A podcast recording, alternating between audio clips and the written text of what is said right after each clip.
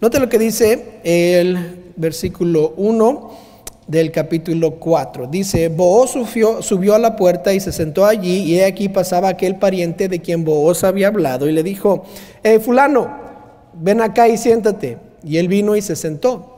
Entonces él tomó a diez varones de los ancianos de la ciudad y dijo, sentaos aquí. Y ellos se sentaron. Luego dijo al pariente, Noemí, que ha vuelto del campo de Moab, vende una parte de las tierras que tuvo nuestro hermano Elimelech. Y yo decidí hacértelo saber y decirte que las compres en presencia de los que están aquí sentados y de los ancianos de mi pueblo. Si tú quieres redimir, redime. Y si no quieres redimir, decláramelo para que yo lo sepa, porque no hay otro que redima sino tú y yo después de ti. Y él, él respondió, yo redimiré. Entonces replicó vos, el mismo, el mismo día que compres la tierra, ah, de mano de Noemí, debes tomar también a, Ruth, la moabita, mujer del difunto, para que restaures el nombre del muerto sobre su posesión. Y respondió el pariente, no puedo redimir para mí, no sea que dañe mi heredad. Redime tú usando de, de mi derecho, porque yo no puedo, no podré redimir. Había ya desde, desde hacía tiempo estas costumbres en Israel tocante a la redención y al contrato, que para la confirmación de cualquier negocio el uno se quitaba el zapato y lo daba a su compañero y esto servía de testimonio en Israel. Entonces el pariente dijo a Booz, tómalo tú, y se quitó el zapato. Y Booz dijo a los ancianos y a todo el pueblo, vosotros sois testigos hoy de que he adquirido de mano de Noemí todo lo que, todo lo que fue de Elimelech y todo lo que fue de Kelión y de Malón, y que también tomó para tomo para mi mujer a Ruth la Moabita, mujer de Malón, para restaurar el nombre del difunto sobre su heredad, para que el nombre del muerto no se borre de entre sus hermanos y de la puerta de su lugar. Vosotros sois testigos hoy. Y dijeron todos los del pueblo que estaban a la puerta con los ancianos, testigos somos. Jehová haga a la mujer que entre en tu casa como a Raquel y a Lea, las cuales edificaron la casa de Israel, y tú seas ilustre en Éfrata y seas de renombre en Belén y sea tu casa como la casa de Fares, el que, el que, el que Tamar dio a luz a Judá por la descendencia que de ese joven te dé Jehová. Vos pues tomó a Ruth y ella fue su mujer y se llegó a ella y Jehová le dio que concibiese y diese a luz un hijo y las mujeres decían a Noemí, Loado sea Jehová que hizo que no te faltase hoy pariente cuyo nombre será celebrado en Israel, el cual será restaurador de tu alma y sustentará tu vejez, pues tu nuera que te ama le ha dado a luz y ella es de más valor para ti que siete hijos. Y tomando Noemí el hijo, lo puso en su regazo y fue su haya. Y le dieron nombres las vecinas diciendo, le ha nacido un hijo a Noemí y lo llamaron Obed. Este es padre de Isaí, padre de David.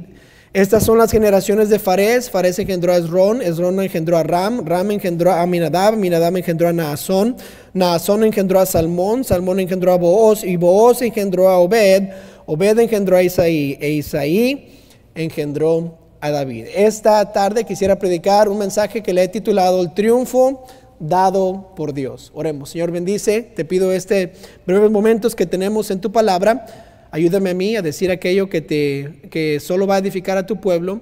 Te pido que perdones pecados, que nos ayudes a tener en nuestra mente, en nuestro corazón, lo que tú has puesto ahí. También te pido ah, que esta tarde sea tu, voluntad hecha aquí en esta iglesia. Y te pido todo esto en el nombre de Cristo Jesús. Amén. Pueden tomar su asiento. Gracias por ponerse en pie. Dios puede transformar una gran tragedia en un triunfo. Si se acuerdan de nuestra historia en el capítulo 1 de Ruth, comenzamos con la tragedia en casa. ¿Qué sucede con la tragedia en casa? Elimelech y Noemí deciden irse de la voluntad de Dios, irse de Belén a la tierra de Moab, en donde Dios no les había llamado. Y vemos que su decisión aparentaba ser una buena decisión para, para que su familia sobreviviera, para que hubiera descendencia, para que pudieran vivir y tener gran familia. Sin embargo, vemos en el capítulo 1 que su decisión trajo tragedia y hubo muerte en su casa, tuvieron pobreza como familia y también amargura Noemí les dijo, no me llamen Noemí o en otras palabras amable, sino llámenme Mara, que significa amarga, porque Dios me ha quitado todo lo bueno que yo he tenido. Y después en el capítulo 2, la semana pasada, vimos cómo la transformación en el hogar de Noemí y Ruth comienza. Cómo es que Dios en su misericordia, a pesar de las malas decisiones, les da a ellos la oportunidad de cambiar su, su vida a través de la palabra de Dios su ética de trabajo y otras cosas que vimos, que la transformación de un hogar y como Dios comienza a obrar es cuando una persona trabaja arduamente, que no nada más se queda deprimida en casa o se queda ahí triste, llorando, sino que toma sus manos y va a la obra y, trabaja de, no, de, mañana hasta noche. Vemos como ah, Ruth era una persona humilde y vos se dio cuenta de eso. También vimos que ellas siguieron lo que la ley de Dios dijo y en la ley de Dios había promesas que les podían ayudar a ellas en su vida. Y comenzamos a ver que esta historia ya no está así tan, tan trágica, sino está comenzando a tener una transformación. Y en, el Ruth capítulo 3, que no tenemos ah, oportunidad o tiempo para leer, uh, Ruth es enviada por Noemí porque, porque Noemí se da cuenta que Booz puede redimirla, que Booz es pariente de, de, ella. Hasta parece que estamos en El Salvador, ¿verdad? Vos, vos, ven para acá, vos para allá, ¿verdad? No, no, vos, B grande, doble O. Y vos, él dice, eh, vos es nuestro pariente, ¿por qué no vas? ¿Por qué no vos vas? ¿Verdad? Ve, a vos. Y, dile que eres pariente. Y si usted lee el, capítulo 3, es una cosa rara de las tradiciones que tenían, pero para decirle, redímeme, las, las mujeres iban y les, les ah, al estar dormidos los hombres, les quitaban la cobija de los pies y se acostaban a sus pies. Entonces Ruth hace esto, vos se despierta y dices, ¿qué haces mujer? Y dice, no, redímeme. Ah, ok, está bien. Yo pensé que está haciendo otra cosa, ¿verdad? Y vos dice, ok, te voy a redimir. Sin embargo, tengo un pariente que es más cercano a ustedes ah, que yo y, y la ley no me permite redimirte si él te va a querer redimir. Entonces tenemos que hacer el, trato con Él primero, tenemos que ir a verlo a Él. En el capítulo 13 encontramos la calidad de hombre que vos era. Era un hombre honesto, un hombre justo, un hombre que no iba a buscar alguna manera de, agarrar lo que quería, sino que iba a seguir la ley al pie de la letra y lo vemos también al principio del capítulo 4. Vos estaba impresionado con Ruth, estaba impresionado con su ética de trabajo, su dedicación a su suegra, su humildad, cómo es que el testimonio de Ruth se había puesto antes de que él la conociera. Todo eso me, eh, le había impresionado a Booz y me imagino que él quería redimirlas, él quería tenerla ah, como su esposa, como parte de su familia. Sin embargo, porque vos era un hombre justo y recto, hizo exactamente lo que la ley le había pedido. Al principio del capítulo 4 comenzamos la historia esta semana y vos se junta con el otro pariente y notaron, no sé si los hispanos tomamos el nombre de fulano de la Biblia o si se lo dimos a la Biblia, pero ahí está fulano, ¿verdad? Agarró al pariente y se llama fulano, ven para acá, ¿verdad? Y viene el fulano ah, y con otros 10 varones de la ciudad. En otras palabras, uh, no quería que este trato fuera a escondidas y que nadie, eh, que hubiera, digamos, un, un malentendido. Había 10 testigos para que todos dijeran, no, el pariente no lo quiso, el fulano no quiso redimir lo que era de él y se lo dejó a vos hacerlo. Entonces vos, siendo honesto, trae a los testigos y todos, si se acuerda lo que leímos, dicen, somos testigos. Esto es veraz, esto es justo. Y ahora vos comienza el, proceso de la redención. La situación comenzó como una sentencia al sufrimiento perpetuo, pero se transforma al futuro, a un futuro inimaginable para Ruth y Noemí. Un nuevo comienzo, una vida feliz, una descendencia, una familia grande. ¿Quién no quisiera tener algo así? Dios fue el que solo pudo, pudo haber hecho eso en la vida de Noemí y Ruth. Nadie más pudo haber hecho eso. Cuando escucho esta historia y la leo, tiene mucha semblanza a la historia de Esther. ¿Se acuerdan la historia de Esther? Esther era uh, huérfana, ¿verdad? Sus papás murieron de temprana edad, su tío la cría, después la agarran de la calle porque era bella y la, y la ponen para prepararse para ser una de las esposas del rey. Y después que la reina del rey se revela contra el rey, escoge a Esther como su reina y ahora Esther es la reina y si se acuerdan de toda la historia, los judíos iban a ser matados por, por el, el capitán, ¿verdad? El que estaba a segunda, a la mano derecha del rey. Y Esther va y le dice al rey, vas a matar a mi gente, ¿qué estás haciendo?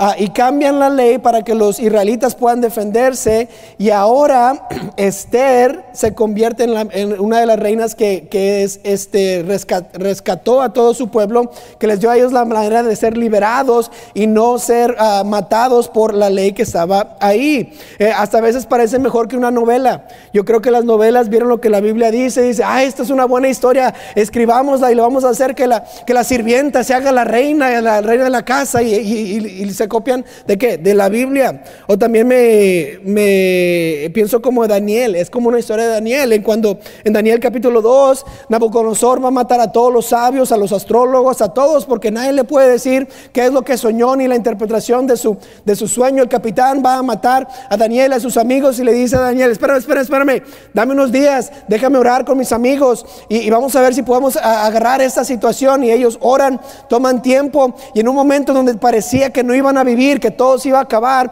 Dios les da a Daniel, ¿verdad? El, sueño y la interpretación y después se lo da al rey y ahora Daniel y sus, amigos se hacen líderes y gobernadores y príncipes de, Babilonia, ¿verdad? ¿Y qué están haciendo? Ah, Dios los trajo de una situación que parecía trágica a un triunfo que nada más Dios pudo haber hecho, creo. Uh, pero ¿qué cree que es lo que Dios puede hacer con su situación tal vez que está pasando el día de hoy? ¿Qué, ¿Qué es lo que cree usted que Dios puede hacer con su tragedia? Con su dolor, con su sufrimiento. Si Dios en la Biblia tiempo tras tiempo puede cambiar situaciones y hacerlas grandes triunfos, ¿qué es lo que Él puede hacer en mi vida con mi situación? Dios cambia del dolor más profundo, saca un propósito inmenso, de tragedia horrible trae un triunfo inexplicable, de una amargura puede traer alegría, de cada sufrimiento lo transforma en satisfacción. Y no fue diferente en la situación de Noemí y Ruth. Hubo una gran tragedia, algo que les dolió mucho, que sin duda sufrieron por muchos años, pero ahora vemos su vida y decimos, qué bonita vida. ¿Cómo es que fueron tan suertudos para tener esa vida? Pero no fue suerte, sino que fue Dios. Y, en este pasaje, el capítulo 4, queremos ver esto. ¿Cuál fue el triunfo, el triunfo que Dios les dio? ¿Cómo es que vemos que esta situación fue de tragedia a triunfo? Y tengo aquí tres triunfos en la vida de Noemí y Ruth. Note su primer triunfo que Dios les dio, que fue una provisión permanente. Les dio una provisión permanente. Note, lo que dice el versículo 8. Note el versículo 8. Entonces el pariente dijo a vos, tómalo tú. Y se quitó el zapato. Y vos dijo a los ancianos y a todo el pueblo, vosotros sois testigos hoy de que he adquirido de mano de Noemí todo lo que fue de Elimelech y todo lo que fue de Kelión y de Malón, y que también tomo para mi mujer a Ruth, la moabita, mujer de Malón, para restaurar el nombre del difunto sobre su heredad, para que el nombre del muerto no se borre de entre sus hermanos y de la puerta de su lugar. Vosotros sois testigos hoy. Dijeron todos los del pueblo que estaban en la puerta con los ancianos, Testigos somos. Jehová haga a la mujer que entre en tu casa como a Raquel y a Lea, las cuales edificaron la casa de Israel, y tú seas ilustre en Éfrata y seas de renombre en Belén. Dios primeramente les da una provisión permanente. Siendo viudas, Noemí y Ruth solo podían cegar de lo que los jornaleros dejaban, cegar de las cosas que estaban al lado o a las orillas, no podían entrar a, a los campos, ellas solo podían recibir migajas de los, que, de los que tenían suficiente, no tenían la opción de hacerse ricas o mejorar sus vidas sin esposos, estaban desamparadas y solas, destinadas a orar y esperar que alguien tuviera misericordia de ellas. Ah, igual como la viuda en la historia de Elías. ¿Se acuerdan de esa historia? Eh, Elías va con él y dice, eh, ¿qué tienes? Solo suficiente aceite y harina para un pan y después de que mi, mi hijo y yo comamos, nos morimos. Elías le dijo, espérate, hazme a mí un pan y después tú comes y, así cumples con la, con la voluntad de Dios. Y dijo, la viuda está bien, le hizo el pan y por tres años no le faltó nada a la viuda. ¿Por qué? Porque eh, siguió la voluntad de Dios. Así estaban Noemí y Ruth, estaban siguiendo o estaban esperando que alguien fuera misericordiosos de ellos. Estaban pensando, tal vez hoy comemos, tal vez no comemos. Ah, pero todo cambia cuando un redentor llamado Boaz viene y las rescata porque quiere. Él hace todo el trámite porque quiere rescatarlas. Yo no sé usted, pero si hacemos un contrato, por favor, no me dé su zapato. Ok, ya cambiamos de, estilo, ya, ya hacemos firmas, ¿verdad? Todo eso es diferente. Pero para ya ah, para firmar el contrato que hace el, fulano, se quita el zapato y le da el zapato. Y todos son testigos que el zapato representa que Booz va a redimir. Ah, él quería redimirlas. Ah, él quería, ah, ellas no le podían ofrecer a vos nada, él tenía que comprarlas de regreso, por eso se le llama un redentor. Ah, no tenían bienes, sin embargo las redime y ahora vos empieza a ser su proveedor. ¿Por cuánto tiempo fue su proveedor? Pues por siempre. Ya casada, ya siendo parte, ya, redimiendo todo lo que le pertenecía a Elimelech. Booz se hace el dueño de todo, de Noemí y de, y de Ruth, y ahora él tiene que proveerles por siempre ya cambió. Ya no están preocupadas por qué van a comer, sino cuándo van a comer. No están preocupadas porque si algo malo les va a pasar, qué, va, qué, van a poder hacer ellas. Ya tienen a alguien que puede cuidar ah, por ellas. Ya casados, no hay retraso. Ya redimidas, ya no pueden cambiar. Entran en un estado de seguridad porque ahora la responsabilidad de provisión ha cambiado de Noemí y Ruth a Booz. Y Booz tiene que encargarse de su provisión. El dueño de todos los campos donde segaban ahora se encarga de ellas. Qué tremendo cambio de situación. Un día una extranjera, el próximo día la dueña, otra vez la novela, ¿verdad? Ya no más en los campos, sino en la casa. Ya no más sudando, sino saboreando. ¿Por qué? Porque cambió su situación. Ahora tiene un proveedor permanente. Ya no tiene que proveer por sí misma. Todo porque hubo un hombre que iba a proveer por ellas para siempre. Cambió su situación. ¿Cómo triunfó la situación? Pues Dios proveyó permanentemente. Note, esto me, me recuerda a Abraham y a Isaac. Abraham y Isaac es la historia en donde nosotros siempre nos acordamos, ¿verdad? Dios le pide a Abraham que sacrifique a Isaac. Y Abraham, siendo obediente, va y, va y va a ir a sacrificar a Isaac, lleva a sus siervos, lleva, lleva la leña, lleva a Isaac, pero no lleva al cordero. Y van a la montaña, se suben a la montaña y eh, Isaac le hace la pregunta, papá, tenemos aquí la leña y tenemos aquí el fuego, pero ¿dónde está el cordero? Y, y dice Abraham, Dios se proveerá un cordero, ¿verdad? Y van y está a punto de, matar, ¿verdad? A Abraham, a Isaac, y la Biblia nos dice que lo estaba haciendo porque él creía que Dios lo podía resucitar de los muertos. Él sabía que si Dios le había pedido esto, él iba a, resucitarlo. Entonces, antes de, de, matarlo, ¿verdad? El ángel de Jehová vino y le dice, para, no hagas esto, ya sé que me crees. Y en el versículo 13 del capítulo 22 de Génesis dice, entonces alzó Abraham sus ojos y miró y aquí a sus espaldas un carnero trabado en un zarzal por sus cuernos. Y fue Abraham y tomó el carnero y lo ofreció en holocausto en lugar de su hijo. Y, note, y llamó Abraham el nombre de aquel lugar que Jehová proveerá. En hebreo es Jehová Jireh. Es, es Jehová el proveedor. Jehová proveyó. Y desde este entonces en adelante conocemos a Dios como un Dios que provee que siempre provee. Ahora, ¿quién es más rico que Dios? ¿Quién es más justo que Dios? Cuando Jesús murió en la cruz por nuestros pecados, la Biblia nos dice que Él nos redimió, igual como vos redimió a Noemí y Ruth en Efesios 1.7, en quien tenemos redención por su sangre, el perdón de pecados según la riqueza de su gracia. ¿Notó la misma palabra? En el cual tenemos redención por su sangre. Cristo Jesús nos redimió o nos compró una vez más y ahora somos hijos de Dios, como dice Juan 1.12. Ahora usted y yo tenemos provisión por siempre. Acuérdese, cuando nos hicimos cristianos, cuando aceptamos a Cristo en el corazón, la Biblia dice que a todos los que le recibieron, a los que creen en su nombre, les dio potestad de ser qué? Hechos hijos de Dios. ¿Quién se encarga del hijo? ¿El hijo o el papá? El papá, el padre está encargado de proveer para sus hijos. La Biblia dice que hasta si el padre no provee por su familia es peor que un infidel, ¿ya? Que una persona impía, perdón.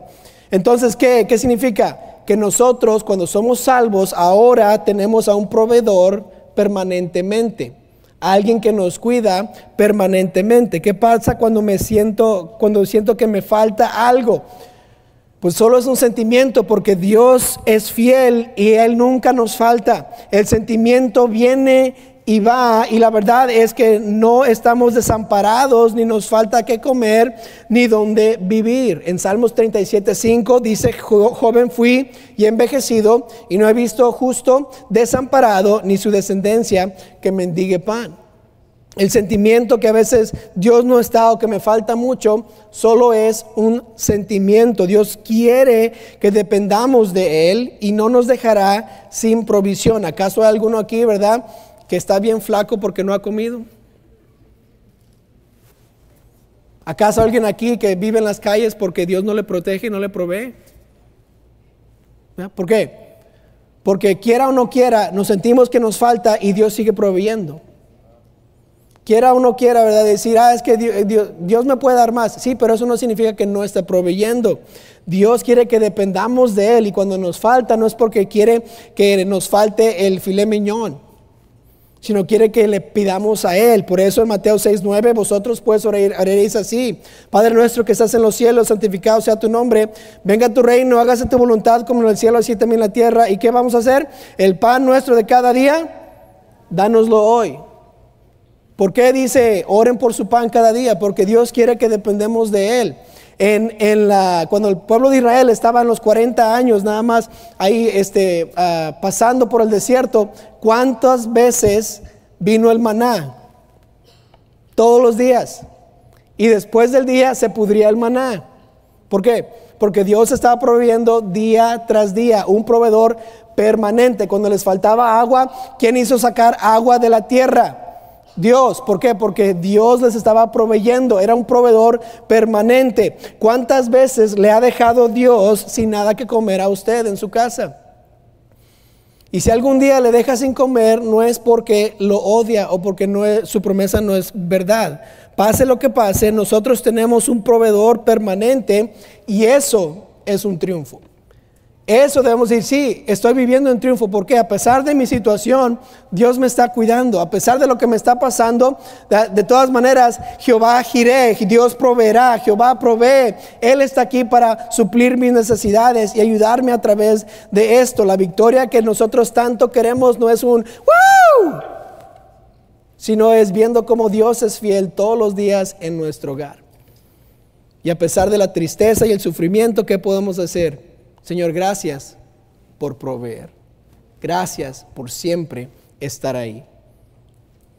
Este es uno de los triunfos en la vida de Noemí y Ruth. Pero nota el segundo triunfo, que tuvo un propósito nuevo. Tuvieron un propósito nuevo. Quiero que note el versículo 14, eh, eh, capítulo 4, versículo 14. Dice, y las mujeres decían a Noemí, Loado sea Jehová que hizo que no te faltase hoy pariente cuyo nombre será celebrado en Israel, el cual será restaurador de tu alma y sustentará tu vejez, pues tu nuera que te ama lo ha dado a luz y ella además es de más valor para ti que siete hijos. Y tomando Noemí el hijo, lo puso en su regazo, y note esta frase, y fue su haya, fue su haya. Note la transformación de Noemí. Ella fue de amarga a bendecida, de culpando a Dios, a, de culpando a Dios a recibiendo dones de parte de Dios, Acuérdense cómo Noemí les decía a todos en el primer capítulo, Dios me quitó todo, estoy vacía, no tengo nada, no me llamen amable, llámenme amarga. Y en este capítulo estamos viendo la transformación. ¿Qué sucedió? Ahora ella tiene un nuevo propósito en su vida y en el versículo 16 dice, ella fue su haya, su haya. Y a veces pasamos la frase y seguimos leyendo. ¿Qué significa haya? Haya es niñera, o en otras palabras, en estos tiempos, criador, criadora. Una persona que se encargaba de criar al niño igual como los papás. Entonces los papás tenían la responsabilidad, pero había una niñera permanente y Noemí se convirtió en su haya, un propósito nuevo. Estaba el primer capítulo llorando por sus hijos, llorando por su esposo, llorando por la situación. Ahora tiene la bendición y tiene el, propósito de que este niño, Obed, ahora está en sus manos y puede criarlo. En su vejez, este niño le dio energías para continuar, alegría todos los días y esperanza para el futuro. Y cambió su manera de pensar. Ahora no tengo nada, ahora tengo a este niñito que puedo ayudar a criar. ¿Qué abuelo aquí no le caen bien sus nietos? Levante su mano. ¿Verdad? Todos los abuelos dicen, no, es, me encanta el nietecito, el bebecito, qué bonito, ¿verdad? Ya hace el cucu y cacá, y, ay, y ahí está. Pero los nietos son grande bendición de Dios, ¿verdad que sí? Y Noemí está experimentando una nueva etapa, un nuevo propósito al ser la criadora de este niño. Ella escuchen esto, ayudó a criar al abuelo de David. Y ella ni sabía quién iba a ser Obed. Qué gran propósito tuvo la vida de Noemí. Si nunca muere su esposo ni sus hijos, nunca cría al abuelo de David. No estoy diciendo que tenían que morir su familia, sino que eso fue lo que los trajo de regreso y ahora ella tiene un propósito nuevo. Ah, en la Biblia hay muchas veces que Dios cambia el nombre de una persona y lo cambia porque hay un propósito nuevo en su vida. Si usted se acuerda de Jacob, Jacob era un estafador, su nombre así significa. Y Jacob vivió su vida ah, estafando a la gente, se estafó a su papá, estafó a Esaú, estafó a Labán y casi, casi ah, estafa a, toda su familia, ¿verdad? Y empieza toda su vida a estafar y a estafar y llega un momento en su vida en donde Dios le dice, ya no puedes ser estafador, te voy a cambiar tu nombre. En Génesis 35, 9 aparece otra vez Dios a Jacob cuando había vuelto de Padam Aram y le dijo, y le dijo Dios, tu nombre es Jacob, no se llamará más tu nombre Jacob, sino Israel será tu nombre y llamó su nombre Israel. Antes Jacob es estafador, ahora Israel, que quiere decir padre de naciones. Antes hacía cosas para sí mismo, ahora tiene a naciones en mente. Su vida tuvo un propósito nuevo y Dios lo señala con un cambio de nombre. Muchas veces Dios quiere cambiar nuestro propósito, darnos un propósito nuevo y muchas veces nuestras tragedias y sufrimientos están para ayudarnos a entender que tenemos un propósito nuevo en nuestras vidas. Hay que dejar de pensar en nosotros mismos y empezar a pensar en otros. ¿Cuál es mi propósito nuevo? Tal vez se está preguntando. ¿Por qué Dios me está dejando pasar por esto? Pues Dios solo sabe el futuro y no sabemos exactamente por qué Dios nos cambia de dirección. Noemí nunca vio a David como el rey de Israel, pero pudo criar al abuelo de él. ¿Cómo es que Noemí iba a saber que este niño que estaba criando era el abuelo de David? No hubo manera de que ella podría saber eso.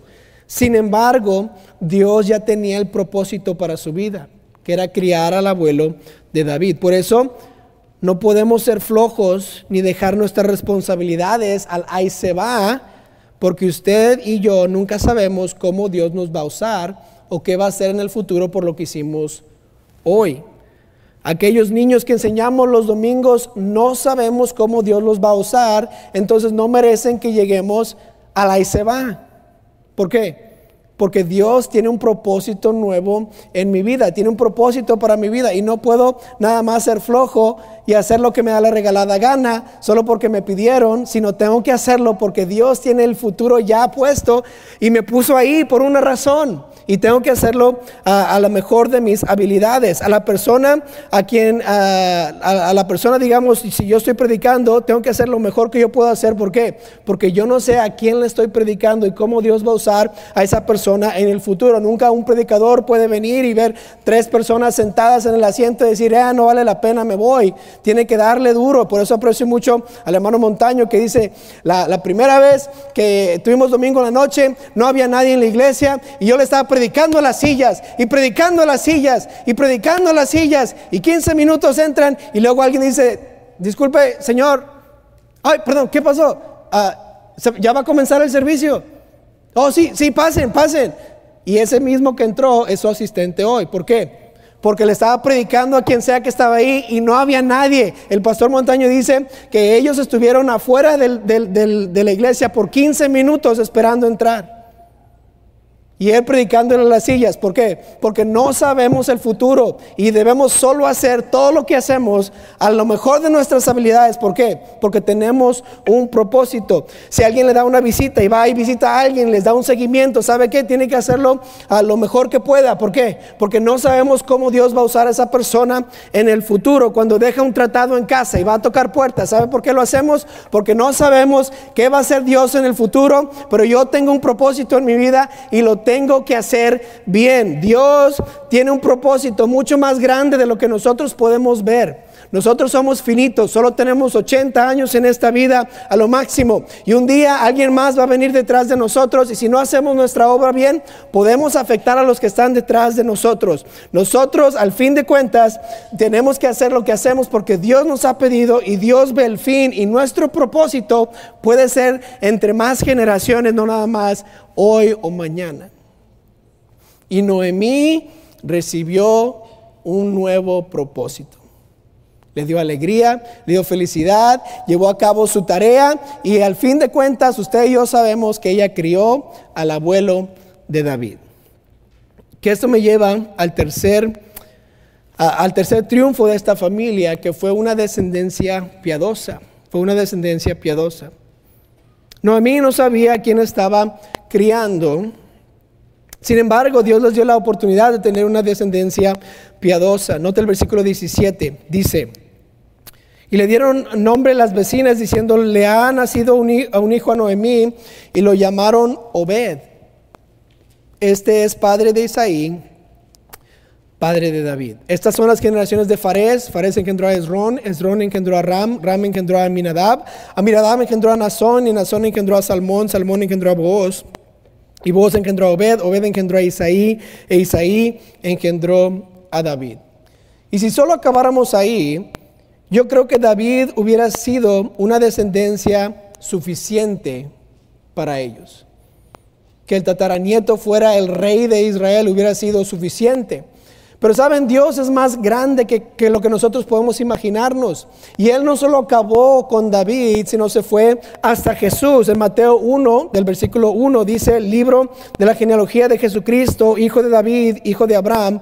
Abraham engendró a Isaac, Isaac a Jacob, Jacob a Judá y a sus hermanos. Judá engendró a Tamar, a Fares y a Sara. Fares a Esrom, Esrom a Aram. Aram engendró a Minadab, a Minadab a Naom y Naamón a Salmón. Salmón engendró a Raab, a. Booz engendró a Ruth, a Obed y Obed a Isaí. Isaí engendró al rey David y el rey David engendró a Salomón, de la que fue mujer de Urias. Y hasta ahí vemos, wow, qué bonito.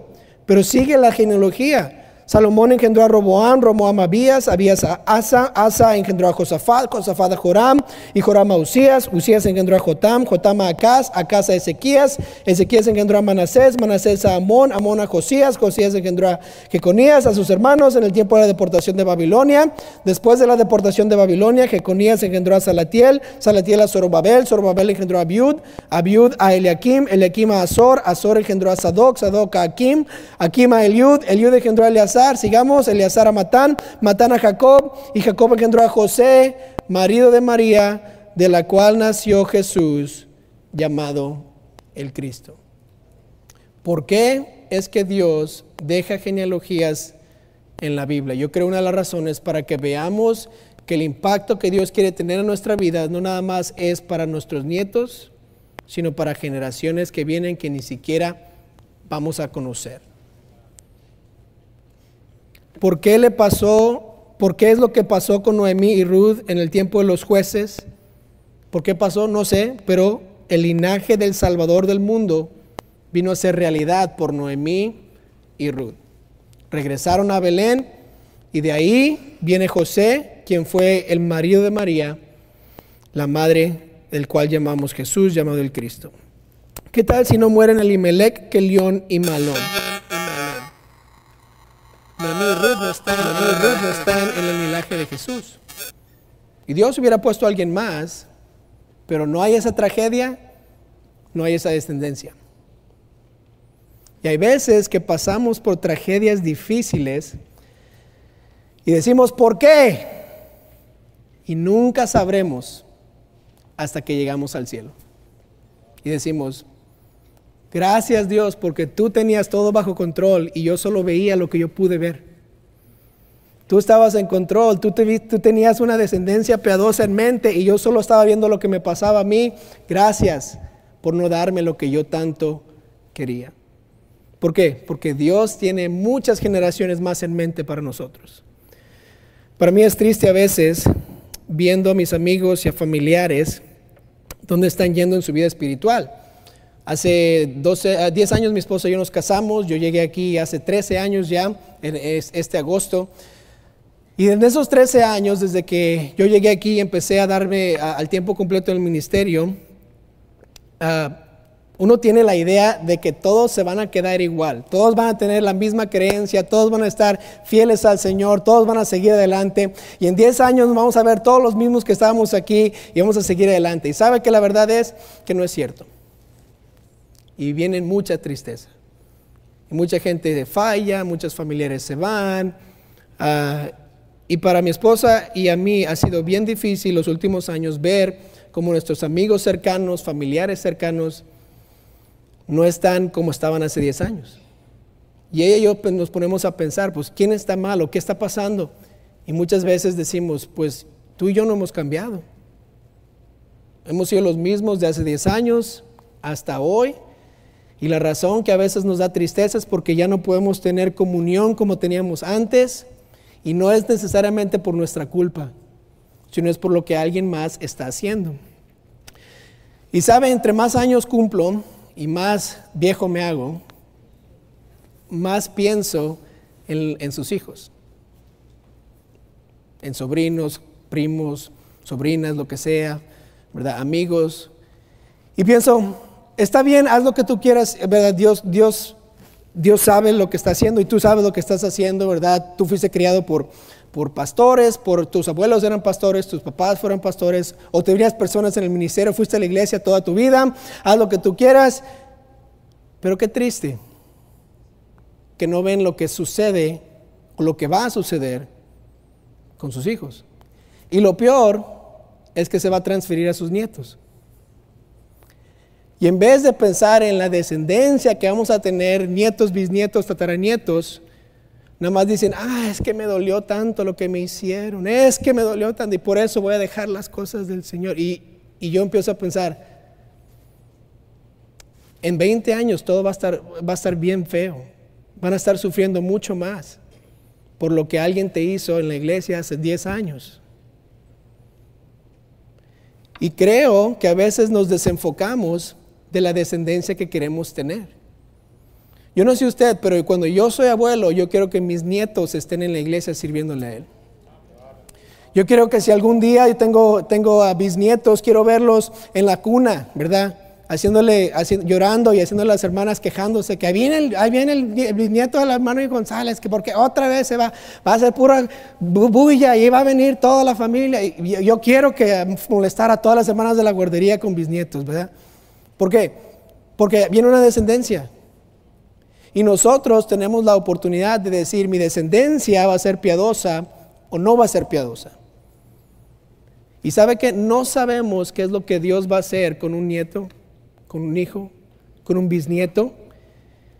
Y no vale la pena darme por vencido hoy por la tragedia, porque me duele, porque un día van a venir mis nietos y mis bisnietos. Y si yo soy piedra de tropiezo para el plan de Dios en sus vidas, ¿qué me va a hacer Dios a mí? Qué triste que no pensamos a veces en las generaciones que vienen. Dios ya lo tenía todo planeado. Desde Abraham hasta David, de David hasta Jesús. Y sabe, Noemí y Ruth están en el linaje, pero tuvieron que pasar por la tragedia. Y Dios de triunfo les da una descendencia piadosa. ¿Y saben qué? Nunca la vieron. Pero Dios los usó, las usó para que pudiera pasar, para que pudiera venir el Salvador de este mundo. Solo Dios puede llevarnos de una tragedia a un gran triunfo. Él sabe lo que hace y tiene todo bajo control. Le dejo con este versículo, Isaías 55, 9. Como son más altos los cielos que la tierra, así son mis caminos más altos que vuestros caminos, y mis pensamientos más que vuestros pensamientos. Dios, tú lo tienes todo bajo control. Mala situación, sí, pero confío en ti. Voy a dejar que transformes mi vida, transformes mi situación, dame un propósito nuevo, ayúdame a hacerlo a, todas mis habilidades al, 100%, ayúdame a ver que, que, voy a tener una descendencia piadosa y quiero ver este gran triunfo. ¿Por qué? Porque al final de cuentas tú eres el proveedor permanente y no tengo que preocuparme más que servirte a ti por toda mi vida.